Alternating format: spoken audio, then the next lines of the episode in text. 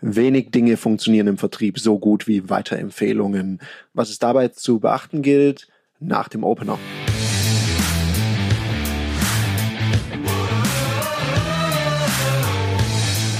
Herzlich willkommen bei dem Podcast Die Sales Couch Exzellenz im Vertrieb mit Tarek Abodela. In diesem Podcast teile ich mit dir meine Learnings aus den letzten 20 Jahren Unternehmertum und knapp 30 Jahren Vertrieb.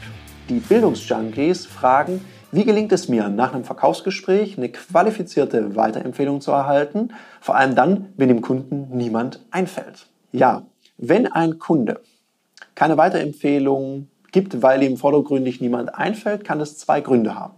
Grund Nummer eins, ihm fällt wirklich niemand ein, was oftmals an einer schlecht gestellten Frage liegen kann.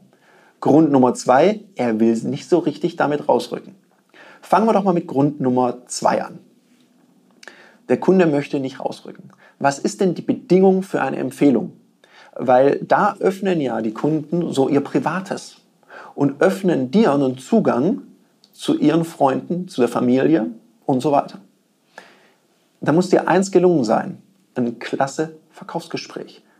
Ja, den Kunden begeistert haben. Das sollte hier so die Benchmark sein.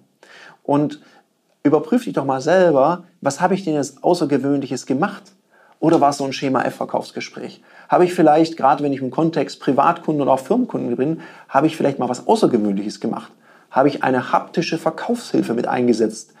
Das kann eine Sanduhr sein, es kann irgendein Gegenstand sein, über den ich eine Analogie aufbaue. Irgendwas, was der Kunde noch nicht überlebt, überlebt, na jetzt, was, was will ich eigentlich sagen? Also der Kunde sollte natürlich schon überleben, aber was, um was es wirklich geht, ist was, was der Kunde noch nicht erlebt hat.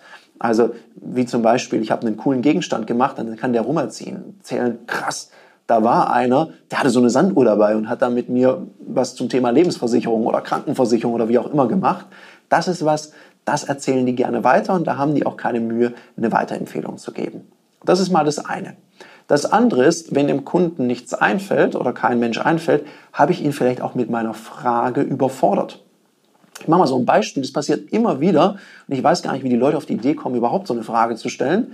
Die fragen dann sowas wie, sagen Sie mal, Herr Mayer, wer fällt Ihnen denn sonst noch ein, der sein Auto noch nicht bei der XY versichert hat? Ja, jetzt im Ernst. Mal ganz ehrlich. Wer von euch weiß denn, wo seine Kumpels ihre Autos versichert haben? Was wir alle wissen ist, was die für ein Auto fahren, aber doch nicht, wo die versichert sind. Weil wir reden ja nicht so einfach über Versicherungen. Das ist ja ein Thema, das wir am liebsten so ein bisschen zur Seite schieben. Und ich meine jetzt nicht die Leute, die selber bei einer Versicherung arbeiten. Da wäre ich froh, wenn ihr wüsstet, wo eure Freunde ihre Autos versichert haben. Also überfordert doch den Kunden nicht. Stellt ihm eine einfache Frage, die er auch beantworten kann. Wie zum Beispiel, sagen Sie mal, Herr Meier, das Gespräch, wie hat Ihnen das gefallen? Und wenn dann der Herr Meier sagt, gut, dann fragt ihn doch genau dazu. Sagen Sie mal, Herr Meier, welche drei bis vier Leute aus Ihrem Umfeld fallen Ihnen sonst noch ein, für die ein solches Gespräch, so ein offenes Gespräch, wie wir beide das gerade geführt haben, auch interessant sein kann. Und dann nehmt das auf. Wenn der Kunde hier immer noch nachdenkt, dann kann man ihm auch noch weiterhelfen, indem man den Kontext ein bisschen für ihn vorbereitet. Wie, Sie haben ja zum Beispiel gesagt, Sie spielen Fußball. Jemand aus Ihrem Fußballverein, Ihr Lieblingsarbeitskollege oder kontextbezogene Weiterempfehlungen. Das heißt, ihr habt vielleicht einen Kurs, den ihr anbietet, einen Yogakurs und da sagt er, Mensch, der Yogakurs, der macht mir Spaß. Fragt doch dazu. Sagen Sie mal, wen würden Sie denn damit in den Yogakurs nehmen? Das bringt den Kunden auf Ideen. Wenn er dann immer noch zögert, empfehle ich auch das mal zu verbalisieren.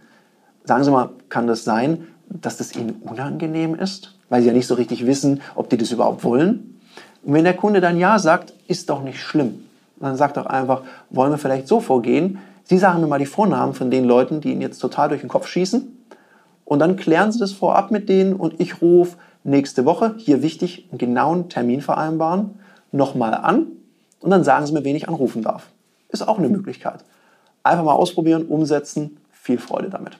Das war eine Folge von Die Sales Couch. Danke, dass du hier deine Zeit investiert hast und bekanntlich bringt ja die Investition in dich selbst die beste Rendite. Und eins noch, ganz wichtig, vom Zuschauen ist noch niemand Meister geworden.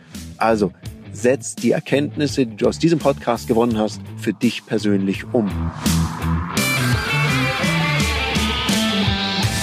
Wenn dir der Podcast gefallen hat, dann lass mir eine 5-Sterne-Bewertung da, hinterlass einen Kommentar und vor allem abonniert diesen Kanal, damit du in Zukunft keine Folge mehr verpasst. Und wenn du jetzt das Gefühl haben solltest, dass du jemanden kennst, der diesen Content auch unbedingt erfahren sollte, dann teil den mit ihm, weil Sharing is Caring und in diesem Sinne viel Erfolg beim Umsetzen.